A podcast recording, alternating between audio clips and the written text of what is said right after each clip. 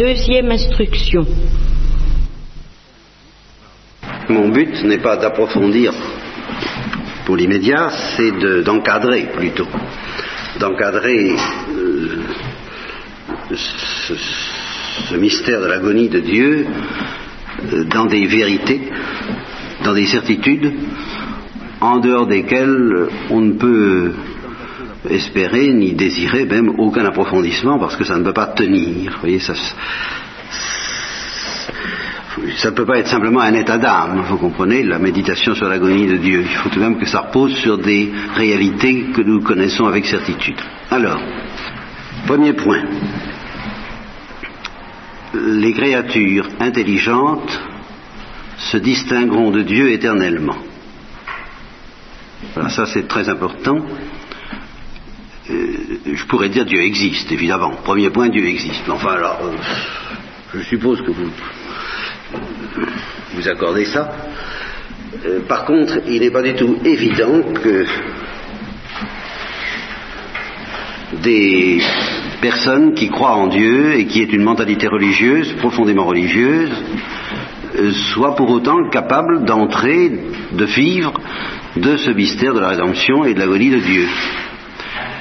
Si par exemple quelqu'un pense qu'à force de se perdre dans une sorte de d'union mystique avec Dieu à, de style un peu hindou, on finisse par se noyer en Dieu, se perdre en Dieu et disparaître, perdre sa consistance dans une immensité qui nous dépasse tellement que la, la, distinction personnelle et la distinction des pronoms personnels entre Dieu et nous n'aura pas une, euh, une longévité éternelle, si, on pense que ben, c'est fini, c'est plus la peine d'essayer de parler du mystère de rédemption. Vous voyez, euh, ça peut être très très beau au point de vue religieux, mais ce ne sera pas le mystère de rédemption, ce ne sera pas par conséquent ce dont ont vécu tous les saints. Et euh, avant de poursuivre, je rappelle, euh, je crois ce dont vivent les saints de l'Église romaine, je crois ce dont vivent les saints de l'Église grecque orthodoxe, et je crois aussi, mais alors ça, je ne peux pas vous le manifester parce que ce sera un travail de, j'ose pas dire de bénédictin, ce sera un travail de bénédictin et de moine du mont Athos, euh, qu'il n'y a pas d'opposition profonde entre ce dont vivent les saints de l'Église romaine et ce dont vivent les saints de l'Église orthodoxe. Il peut y avoir des oppositions apparentes, et c'est là où je dis que le travail de dénouer ces oppositions concernerait les théologiens, nous ne nous lancerons pas là-dedans, mais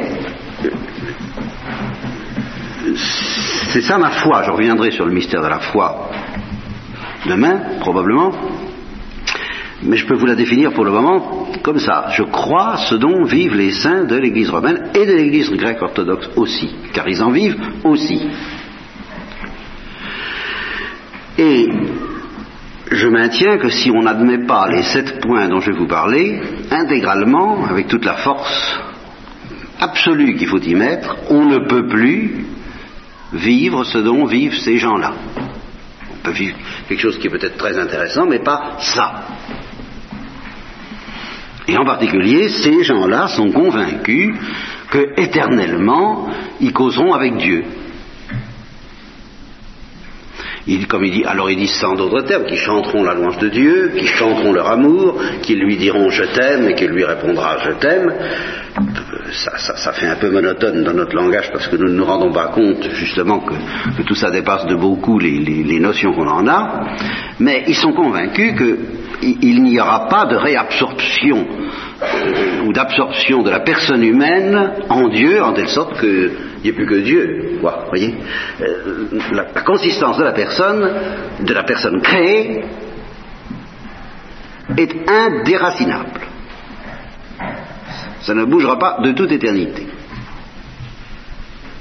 Bon, alors, vous savez, c'est extrêmement important de le dire, parce que ça va sans dire, mais ça va mieux en le disant, précisément à cause de toutes les tendances. Par exemple, peut-être un peu du genre Teilhard de Chardin, euh, je ne suspecte pas Teilhard de Chardin de nier ce point, je dis simplement qu'on peut très bien être chrétien, se dire chrétien, s'abriter derrière Teilhard, vivre une sorte de mysticisme plus ou moins évolutif, où on espère, mais tout ça étant gélatineux, tout, tout ça évitant avec soin d'être précisé, évitant d'être angulaire, de façon à ce que euh, on ne sache pas très bien. Mais justement, je ne m'oppose pas seulement à ceux qui diraient nettement euh, la créature personnelle, la, distinction de la personne et de Dieu ne durera pas toujours. Et, je m'opposerai aussi à ceux qui auraient le moindre doute là-dessus. Je dis non, alors je ne peux plus continuer à vous parler du mystère de la rédemption, c'est fini. La, la, moindre atténuation, le moindre incertitude, la moindre euh, en disant oh c'est peut-être pas si simple, enfin on ne peut pas dire, euh, avons-nous une telle importance que ça? J'entends encore quelqu'un me dire ça avec qui je, discutais de, des questions hindoues précisément en me disant mais enfin pourquoi attachez-vous une telle importance à votre petite personne? Il, ne disait pas non, il ne dit pas que ma personne euh, disparaîtra. Je lui disais, moi, dans l'éternité, je tiens à rester un pauvre homme qui, aime Dieu, mais un pauvre homme. Il n'a pas dit non, mais il a dit, mais enfin, est-ce que c'est tellement intéressant? Bon, ça y est, c'est fini, on ne peut plus parler de la rédemption. Évidemment, là, vous voyez, je vais me montrer intraitable d'un bout à l'autre. Intraitable, pas du tout en ce sens que, je vous oblige à y croire. La question de la foi, je vous répète que nous en parlerons, mais intraitable en ce sens que je ne peux pas parler du mystère de la rédemption et du noyau dont je vous parlais ce matin si vous ne m'accordez pas ça. C'est une demande que je vous fais, mais euh, c'est absolu. Et je sais bien qu'aujourd'hui, bah, c'est pas évident, tellement évident pour tout le monde. Bon. Donc, premier point, il y a donc une distinction éternelle entre la créature intelligente et Dieu. Si vous voulez, c'est ce que j'appellerais la falaise. Il y a, euh, n'y a pas un plan incliné entre la créature et Dieu, qui fait que petit à petit, de proche en proche, on aurait affaire à des êtres intermédiaires. Vous voyez, je parle toujours pour des gens qui ont le sens de Dieu. Je ne parle pas pour ceux, les athées, euh, ceux-là, je, m'entendrai très bien avec eux. Ils m'embêteront pas là-dessus. Voyez, ce sont les gens qui ont le sens de Dieu, mais qui n'ont pas, si j'ose dire, qui n'ont pas le sens de la créature voyez, qui, n'ont pas le sens que Dieu est capable d'avoir donné à des créatures personnelles une pauvreté éternelle, telle que, quoi qu'il arrive, ils resteront distincts et, par conséquent, séparés de Dieu par une falaise verticale, et non pas un plan incliné, euh, tel qu'on puisse, je vous répète, de proche en proche, devenir substantiellement identique à Dieu, se, diviniser et évoluer dans le sens du divin. Bon, ça c'est exclu. C'est ça que j'appelle la falaise. Deuxième point, ben, c'est tout simplement le dogme trinitaire. Alors je, vous je, en fais grâce parce que je, suppose que vous en avez entendu parler. Qu'il y a trois personnes en Dieu, qui se nomment le Père, le Fils et le Saint-Esprit. Je me contenterai d'ajouter seulement une image euh, dynamique aux images statiques que vous avez pu vous faire vous-même jusqu'à présent peut-être, ou contempler dans l'iconographie euh, du mystère trinitaire. Alors l'image dynamique que je vous propose, ce n'est qu'une image, par conséquent ça ne vaut... C'est faux, comme toutes les images, mais enfin. C'est celle d'un accélérateur de particules, en forme de... un grand cylindre, quoi. Vous savez, que, vous savez à peu près ce que c'est hein Ça s'appelle des cyclotrons, je ne sais pas quoi, ou des synchrotrons, je sais pas. Bon, et alors on accélère les particules là-dedans et ça, tourne de plus en plus vite. Alors imaginez un accélérateur de particules, imaginez trois points en forme de triangle trois endroits de cet accélérateur de particules, trois, qui seraient les trois personnes, n'est-ce pas? Le Père, le Fils et le Saint-Esprit, et imaginez qu'entre les trois, la circulation des particules atteigne une vitesse rigoureusement infinie. Et vous aurez ainsi tout de suite une idée de ce que les théologiens appellent la circomincession, ou la circulation de, la, de vie et d'amour entre les trois. C'est quelque chose dont l'énergie pour employer encore un terme moderne, doit être posé comme infini. Il existe en Dieu une fluidité, une circulation, une intensité d'échange qu'il faut porter à l'infini. Et c'est précisément parce que c'est porté à l'infini que ça n'est plus sujet aux vicissitudes du mouvement, du plus et du moins, de, des retards et des délais. Non, c'est simultané. À partir du moment où une particule se déplace, est supposée se déplacer euh, dans un, accélérateur à une vitesse rigoureusement infinie, elle est partout à la fois. Ça, c'est évident. Hein. eh bien, euh, c'est ça la présence euh, des trois personnes les unes aux autres. Voilà, c'est l'article 2, j'y insiste pas, et j'arrive tout de suite à l'article 3, au troisième point. Alors là où ça va commencer à, à se corser, si je peux dire, nous avons, de par la révélation, entendu parler d'un certain nombre de personnes intelligentes, les hommes, issus de nos premiers parents, et ce qu'on appelle les anges.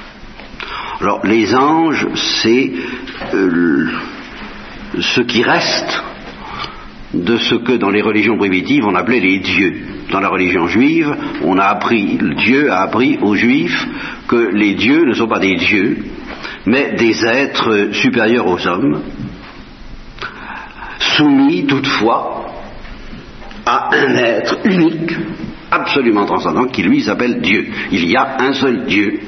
Dieu est unique.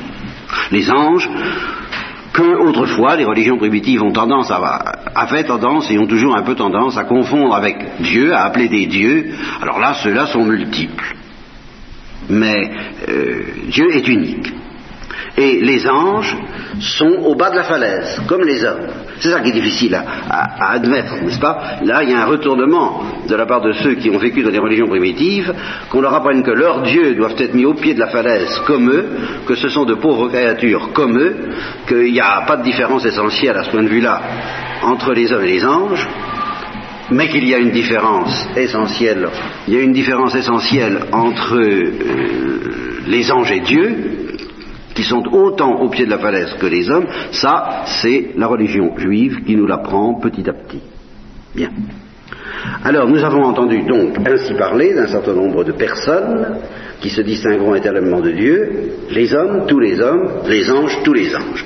Par conséquent, j'exclus de cette euh, énumération les martiens. Les martiens, euh, s'il en est n'est-ce pas? C'est-à-dire tous les habitants dont nous n'avons jamais entendu parler euh, officiellement, n'est-ce pas? Euh, Des planètes environnantes, éventuellement. Ça, veut dire ceci, ce que je dis là par mode d'humour, c'est que la révélation judéo-chrétienne ne prétend pas être exhaustive, ne prétend pas nous, nous parler de toutes les créatures intelligentes qui existent. Je n'en sais rien. Elle nous parle des anges, de tous les anges, et des hommes, de tous les hommes de la famille humaine. Voilà, ceux qui viennent de nos premiers parents. Et avec lesquels nous avons tous des liens de parenté, ce que l'Église affirme, contre tout racisme possible, euh, quelles que soient les différences de race, nous sommes du même sang, de la même famille. Nous avons des ancêtres communs, partout. Eh bien, ça c'est pas l'article 3, ça c'est un préambule, c'est un préalable, n'est-ce pas? Alors l'article 3, c'est que à toutes ces personnes-là, à toutes ces personnes, Dieu a fait transmettre une invitation sur Bristol. N'est-ce pas? Une carte d'invitation. Vous êtes invités à vous présenter auprès de la gloire. Vous êtes invités à entrer dans la gloire, à entrer, dirait Lewis, mon auteur anglican, ou les hindous, qui sont très sensibles à ça, à entrer dans la danse. La danse éternelle, la danse incréée, que précisément mon accélérateur de particules évoquait tout à l'heure à titre d'image. Il existe entre les trois une circulation, une danse infinie, je vous répète que les hindous sentent cela, ça, un terme très précis, mais barbare en théologie chrétienne, la circomincession, je vous en fais grâce. Alors laissez-moi parler de la danse, si vous ne voulez pas que je vous embête avec des termes pénibles. Eh bien, il, existe entre les trois une danse d'amour, un échange d'amour, une circulation d'amour. Vous êtes invités à entrer là-dedans. Évidemment, vous serez, vous serez accéléré. forcément. On ne peut pas entrer là-dedans sans que ça tourne un peu plus vite que vous n'avez l'habitude de tourner, n'est-ce pas? Vos, vos, échanges, c'est bien gentil, mais c'est plutôt lent, c'est, plutôt faible, c'est plutôt banal, pâle, à côté des, échanges trinitaires. Vous allez, sentir passer la vitesse du vent, la vitesse du Saint-Esprit, la vitesse du souffle. Ça, va vous emporter comme une feuille emportée par le vent et vous allez brûler dans la gloire. C'est un feu dévorant. C'est la grande aventure. C'est l'Holocauste.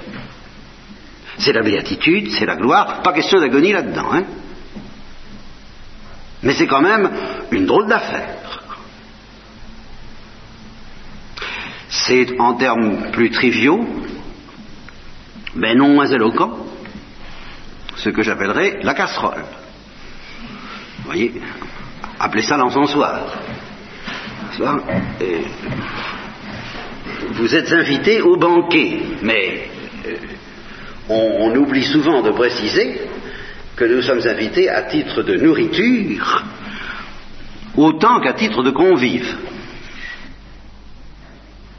à être dévoré par l'amour.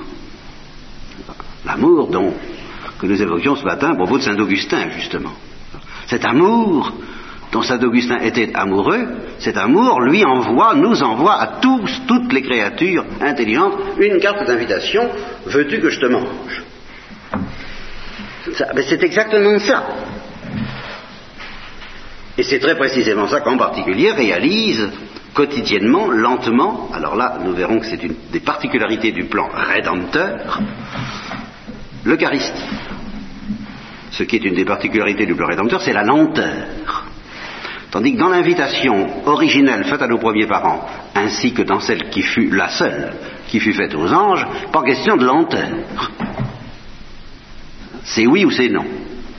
Et en un instant, tout va être consommé. Pas d'histoire de vie quotidienne. Le premier plan, le plan initial, le plan de la justice originelle, de même que le plan de la vie des anges, n'a rien de quotidien, de banal, de traînailleur comme le nôtre. Comme... Ça, ça, sera une, des caractéristiques du plan rédempteur euh, d'être à certains égards lamentable. Je, vous expliquerai pourquoi. On ne peut pas tout dire à la fois. Mais là, cette première invitation, cette invitation faite à nos premiers parents et à tous les anges, c'est une invitation royale, et à laquelle il faut faire une réponse royale et unique. Alors, euh, si vous réunissez ces trois premiers points, vous voyez l'importance du premier. C'est que si on a compris qu'on est invité ensemble à devenir Dieu, à, être possédé par la vie divine, brûlé par la vie divine à ce point-là, on peut être tenté de penser qu'on va y perdre sa consistance. Vous voyez bien et c'est un petit peu, je crois, la tentation, tout de même, une certaine pente, tout au moins, de certains aspects de la, de la religion hindoue, ou certains aspects du théardisme, ou certains aspects d'un certain mysticisme euh, flottant euh, dans beaucoup d'esprits. On, va disparaître en Dieu, et par conséquent, et par conséquent, c'est là où je je, m'insurge parce que je dis c'est pas comme ça qu'ont vécu les saints, et par conséquent ce que je fais sur la terre euh, n'a peut-être pas une telle importance, je suis si peu de choses. À quoi je réponds tout simplement avec les trois premiers points, maintenant je commence à être un petit peu plus armé, ce que vous faites sur la terre a en effet très peu d'importance, hormis votre réponse à l'invitation. Pour le reste, effectivement, effectivement, euh, c'est très secondaire. Et ce sera un des sens du détachement, du renoncement, de, se dire auprès tout, faire ceci, faire cela, peigner la girafe, euh, c'est bon, tout ça, c'est l'humour. Voyez-vous, mais voyez sur quelle base repose justement euh, l'humour chrétien. C'est pas du tout il n'y a rien de démoralisant comme de s'entendre dire, vous savez, ce que vous faites n'a pas d'importance, ce que vous êtes n'a pas d'importance, vous êtes un être inconsistant et sans, portée. C'est très démoralisant. Mais si on vous dit, attention, la plupart des choses que vous faites n'ont aucune importance, mais la réponse à cette question-là, dans laquelle vous allez engager le plus profond de vous-même, alors ça, ça a une importance éternelle, ben ça c'est revigorant, et en même temps, eh bien, ça met en place le relatif. Toutes, autres choses sont relatives, hormis la réponse à cette question. Et, c'est pour ça que j'ai bien commencé par le premier point, nous resterons éternellement distincts. vous voyez, ça c'est le grand mystère de Dieu, il nous invite à, être complètement emportés dans sa vie, dans sa lumière, dans son amour, brûler tant que vous voudrez, mais il y a quelque chose qui n'est pas euh, qui ne peut pas être consumé, qui ne peut pas être liquéfié, qui est la consistance de notre personne. Et voilà pourquoi il est tellement important que ce soit nous qui disions à Dieu oui ou non quant à cette invitation qui nous est faite de disparaître dans sa joie. Alors c'est un point dont j'ai souvent et longuement parlé dans d'autres retraites, ce troisième point. Je suis un peu malheureux de passer si vite, et je ne veux tout de même pas passer trop vite. Euh, il faut que vous sachiez que ça fait quand même une difficulté de dire oui, c'est pas. Euh, et il faut que vous essayiez d'entrevoir en quoi consiste cette difficulté.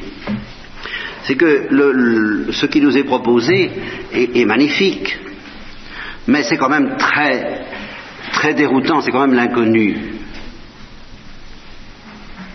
Alors l'inconnu, eh bien, c'est à la fois très attirant et puis en même temps ça fait peur.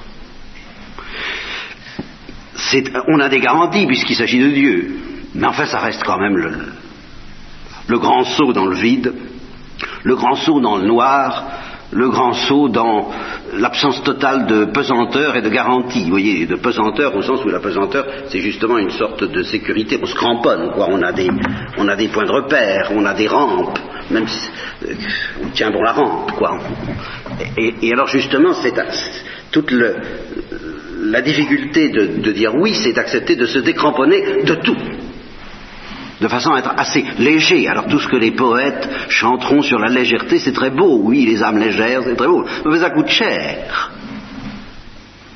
Mais pour, pour être léger, il faut être complètement décramponné de tout, ne plus, coller à rien. Aucune créature, comme je vous le disais ce matin, coller à l'amour, oui, mais pas aux créatures qui sont objets de cet amour, cependant. Drôle d'affaire. Donc, euh, c'est à propos de cette entrée dans, la gloire et dans le bonheur de Dieu, tel qu'il fut proposé aux anges et tel qu'il fut proposé à nos premiers parents. Donc, sans qu'il soit question de souffrance, sans qu'il soit question de mort, sans qu'il soit question de porter sa croix quotidienne, c'est à propos de cela, c'est dans cette perspective de pure joie, de pure flamme de joie, que je voudrais parler du renoncement, comme étant la clé qui nous permet de dire oui De sorte que je rappelle, j'allais dire je rappelle à ceux qui ne l'ont pas entendu, l'histoire que certains ont entendue, ou toute la comparaison que certains d'entre vous ont entendue à propos du renoncement, et c'est un monsieur, je le dis toujours, qui bon vit dans l'industrie, qui est père de famille, qui, qui, n'a apparemment rien d'un religieux, et qui m'a passé des notes un jour pour que je puisse euh, l'aider. Et j'ai trouvé son texte tellement saisissant que je m'en suis abondamment servi. Tous, les prédicateurs sont des pilleurs, c'est bien connu. Alors je, pille consciencieusement tout ce qu'on me donne. Moi, vous savez, ça, euh, quand je trouve une manière de faire voir les choses, je ne vais pas la laisser passer. Alors ce qu'il a dit là est tellement remarquable. Euh, donc, euh, dit la porte qui, s'ouvre pour moi devant la, dans la vie éternelle, la porte qui débouche dans la vie éternelle, elle est là. Vous voyez, la, porte qui est derrière vous, celle-là, vous prenez n'importe quelle porte. Bon, il y a une porte devant moi, je sais qu'elle ouvre dans la vie éternelle. Je le sais depuis toujours. Et depuis toujours, je fonce dessus pour l'ouvrir. Ben alors alors, je fonce. Alors, c'est un fonceur. Ça, il faut reconnaître que pour foncer, il fonce. Hein, ça, il a le tempérament à ça. Il y en a qui n'ont pas le tempérament à ça. Mais enfin, quelqu'un qui a ce tempérament-là peut illustrer plus facilement que d'autres la grande vérité qu'il a découverte et qui est magnifique. Donc je fonce pour enfoncer la porte. Vous voyez, comme, des... Comme, hein, des gardes mobiles ou des CRS musclés, hein, très musclés, et qui doivent enfoncer au plus vite une porte parce qu'il y a l'incendie. C'est justement, il y a l'incendie de la gloire qui nous attend, alors euh, enfonçons la porte. Et je sais, en même temps, depuis toujours, ça fait 20 ans que ça dure, que je ne l'ouvrirai pas. Mais c'est plus fort que moi. Je fonce. Alors qu'est-ce qui arrive? Ben, Je me cogne euh, les épaules, la tête, tout, je me, je mon être contre cette porte qui ne s'ouvre pas. C'est du Kafka. Il n'y a, rien à faire. C'est solide. Et alors je me fatigue. Je me fatigue, c'est-à-dire que c'est l'inverse de l'accélérateur de particules. La vitesse avec laquelle je fonce, n'est-ce pas, tend petit à petit vers zéro.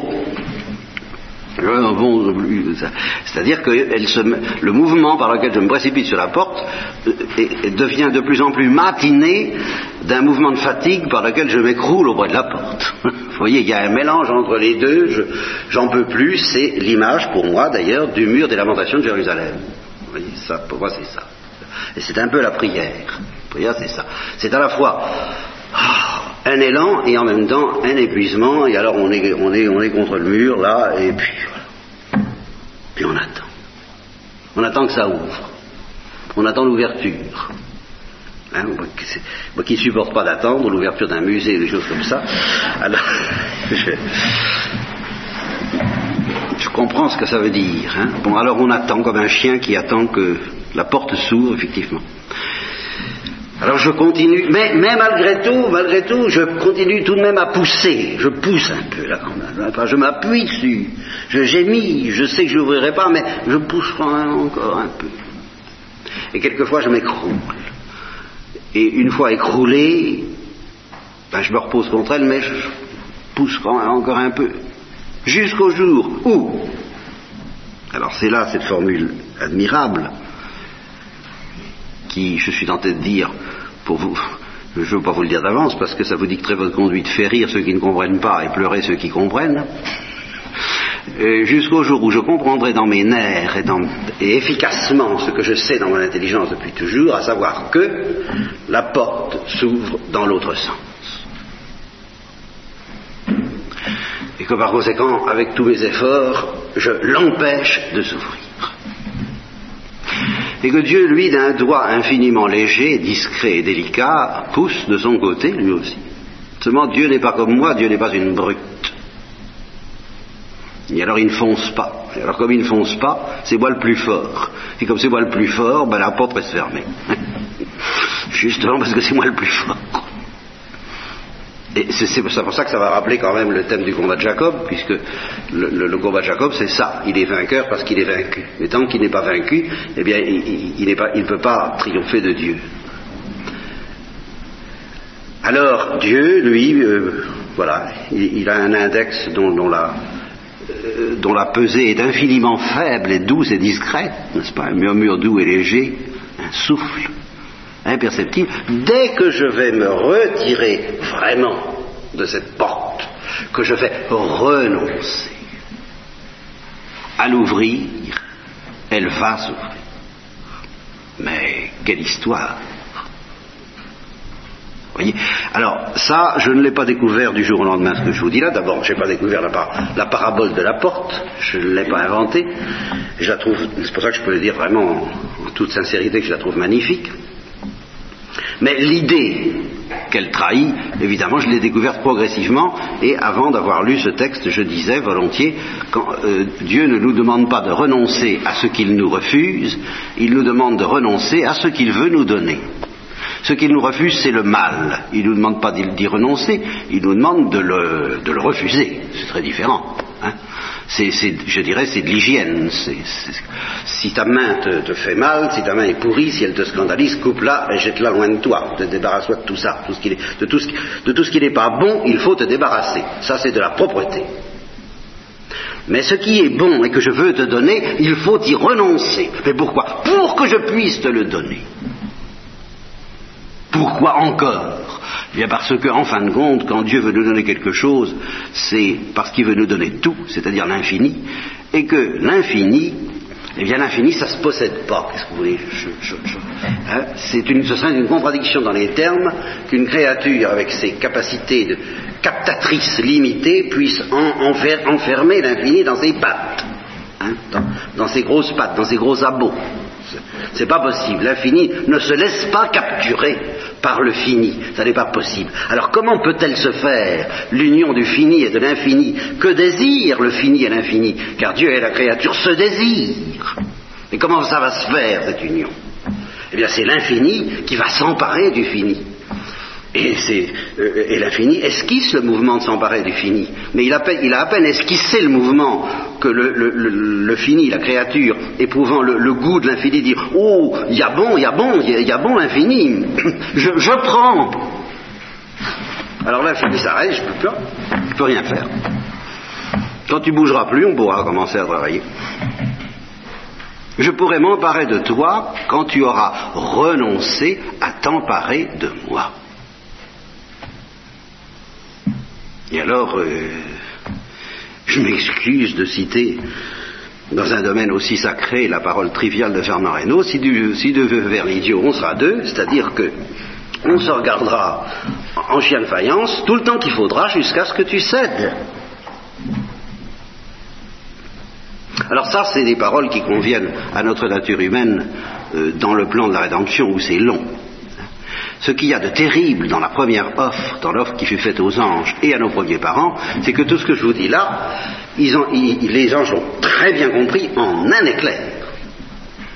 Et que nos premiers parents l'ont à peu près compris. enfin, enfin, à peu près. Heureusement pour eux, pas très bien. Car ici, alors, j'en arrive à l'article 4, qui est l'article névralgique par excellence, cette invitation s'adresse à la liberté. Et par conséquent, elle se met en dépendance volontaire de la liberté de la créature. Et alors là, l'image de l'hostie dans les mains du prêtre est, rigoureusement fidèle. Le, bonheur que Dieu nous propose est l'amour qu'il a pour nous. Et ici va se profiler à l'horizon l'ombre de la, possibilité de l'agonie. Si Dieu nous propose ça, c'est qu'il nous aime follement. Eh bien, cet amour qu'il a pour nous, il le dépose dans le pouvoir euh, pratiquement illimité de notre liberté. Tu en fais ce que tu veux. Tu dis oui ou tu dis non. Et c'est toi qui décides. Je t'invite, je ne t'oblige pas. Parce que justement, je veux que ce soit ta liberté qui m'aime. Ce serait une contradiction dans les termes de m'aimer par force. Ça, n'existe pas, cette histoire-là. Et alors, corollaire, corollaire très désagréable de ce mystère de la liberté, heureusement que ce corollaire a lui-même un autre corollaire, je vous préviens tout de suite, qui atténue beaucoup les choses pour nous, euh, le corollaire c'est qu'une liberté parfaite est irrévocable. Ça. Et le corollaire de ce corollaire, c'est que, eh bien, une liberté euh, imparfaite n'est pas irrévocable. Et c'est ce qui nous arrange bien. Mais une liberté parfaite est irrévocable, ça veut dire ceci, c'est que plus on a de la personnalité, moins on change facilement d'avis. C'est pas une perfection que de changer d'avis toutes les cinq minutes. C'est une grande imperfection. Et par conséquent, si vous poussez la perfection de celui qui ne change pas facilement d'avis jusqu'à sa, totalité, eh bien, il ne changera jamais d'avis en vertu de la perfection même de sa liberté. Il a dit oui, ce sera pour toujours. Il a dit non, ce sera pour toujours. Les anges sont comme ça, sans aucune atténuation. Nous, on n'est pas comme ça parce qu'on est de pauvres types.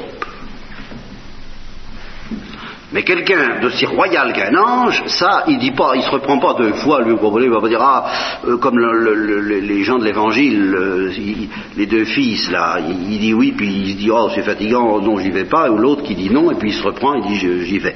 Ça, ça n'existe pas chez les anges, c'est-à-dire que ça n'existe pas pour une liberté parfaite. C'est vraiment une infirmité que de se reprendre. C'est une infirmité qui nous rend bien service, d'accord, parce que nos premiers parents ont dit non. Et, nous-mêmes, nous sommes capables de dire non. Mais enfin, c'est une infirmité. Par conséquent, il faut savoir, et c'est le, corollaire de, de l'article 4, cette invitation s'adresse à notre liberté de créature intelligente, et la réponse, normalement, est irrévocable. D'où, article 4 bis, eh bien, l'enfer. Le ciel aussi. Enfin, la réalité de l'enfer. Comme possibilité et comme réalité. Et alors là, je, vous en reparlerai de l'enfer, parce que je sais trop quelle difficulté, quel bouleversement, quel refus ça peut provoquer dans la pensée de, des uns et des autres, à commencer par moi. Alors nous en parlerons. Mais je suis obligé de dire, à propos de l'enfer, ce que j'ai dit de tous les articles jusqu'à présent, si vous ne m'accordez pas ça, on ne peut pas continuer. On ne peut pas. Je ne peux pas vous parler de la rédemption et je ne peux absolument pas vous parler de la croix ni de l'agonie de Dieu parce que, comme je vous l'ai dit ce matin, l'agonie de Dieu se définit en face du refus éternel de certains. Voilà, c'est là l'objet propre de l'agonie de Dieu et de sa miséricorde qui revient au même. Il y a des refus éternels. Chez les anges, certainement. Et c'est toute la, la, certitude doctrinale aussi ferme chez les orthodoxes que chez nous de l'existence du démon et des démons et des ténèbres. Ça, alors là, vous trouvez ça depuis 2000 ans chez les Grecs comme chez nous. Il y a la lumière, ils sont fascinés par la lumière, ils sont fascinés par la gloire, mais ils savent qu'il y a cette terrible liberté humaine dont Dostoevsky justement fait dire à un de ses héros que c'est un poids écrasant et qu'on est prêt à payer n'importe quel esclavage pour en être débarrassé. Parce qu'en effet, si l'amour ne nous en délivre pas, eh bien ce fardeau de la liberté est écrasant, c'est vrai. Et on aimerait mieux ne pas être libre. On aimerait mieux ne pas avoir à, porter une telle responsabilité sur les épaules que, en somme, de tuer en nous l'amour de Dieu ou au contraire de le laisser vivre. C'est un mystère d'avortement. Veux-tu de moi Et comme je vous le disais, qu'un choix n'est profond, n'est vrai, n'est libre que s'il est irrévocable, ben, ça vient à dire que si on dit non, ça veut dire qu'on dit non pour toujours. Sinon, c'est qu'on n'a pas vraiment dit non. Voilà. Bon, alors ça c'est l'article 4, et nous nous arrêterons ce soir au bord de l'article 5. Dans le cas de l'homme, alors c'est pas tout à fait pareil de soi. Le choix est irrévocable, mais de par l'infirmité de la nature humaine, bien que l'homme ait dit non, enfin il n'a pas su dire oui, il a dit oui mais, mais ça, euh, il a dit oui mais, ou il a dit mais ça peut peut-être s'arranger autrement qu'avec, euh, enfin on peut peut-être voir, euh, voir à voir quoi, enfin ce que le démon lui a suggéré, parce qu'il a très bien vu le démon qu'il avait justement cette faille, l'homme, il n'allait pas dire non comme les anges. Mais il n'allait pas dire oui non plus comme les anges, et on pouvait peut-être ah, discuter. Le péché de l'homme, ça alors je peux vous le définir. Les anges ne discutent pas. Ils nous font, les démons, les démons, ils nous font discuter, parce qu'ils savent que c'est notre faiblesse. Ça, c'est toute la différence entre un pécheur et un saint, c'est que le pécheur, que ce soit un pécheur mortel ou un pécheur pas mortel, le pécheur dit oui, mais enfin tout de même, euh, enfin, euh, bon, tandis que le saint il dit oui. Alors, euh, le démon donc a suggéré à nos premiers parents de dire ben, il n'est pas, pas, question de refuser, il n'est pas question de refuser, mais enfin, est-ce que vraiment c'est si rigoureux que ça? Est-ce qu'on ne pourrait pas essayer tout de même de voir un peu autrement? Est-ce que la question se pose vraiment dans ces termes? Que si vous demandez à beaucoup de pasteurs modernes si l'enfer est, si le péché est, c'est un peu ce qu'on vous répondra souvent. Parce que c'est pas dans, pas dans ces termes-là qu'il faut poser la question. Exactement ce qu'on dit nos premiers parents. Non, vous ne mourrez pas. Ça, c'est pas comme ça. Faut, faut, faut pas poser la question comme ça. Voilà, exactement ce que le démon a dit à Ève, qui lui a dit voilà, si vous touchez ce fruit, nous mourrons. C'est pas si simple. Voilà, moyennant quoi, nos premiers parents ont dit non, et alors il s'est passé des choses à ce moment-là. D'une part, quelque chose qui ressemble à l'événement du, refus des anges ou de leur acceptation, c'est-à-dire que la proposition initiale a été immédiatement retirée. C'est fini. le plan de la justice originelle a été d'un seul coup anéanti. Mais l'homme étant ce qu'il est, il avait justement été étudié pour hein, euh, un autre plan qui est entré en action aussitôt, et donc nous commencerons à parler demain matin. le plan rédempteur, ce sera le numéro 5. C'est exactement là que nous en sommes.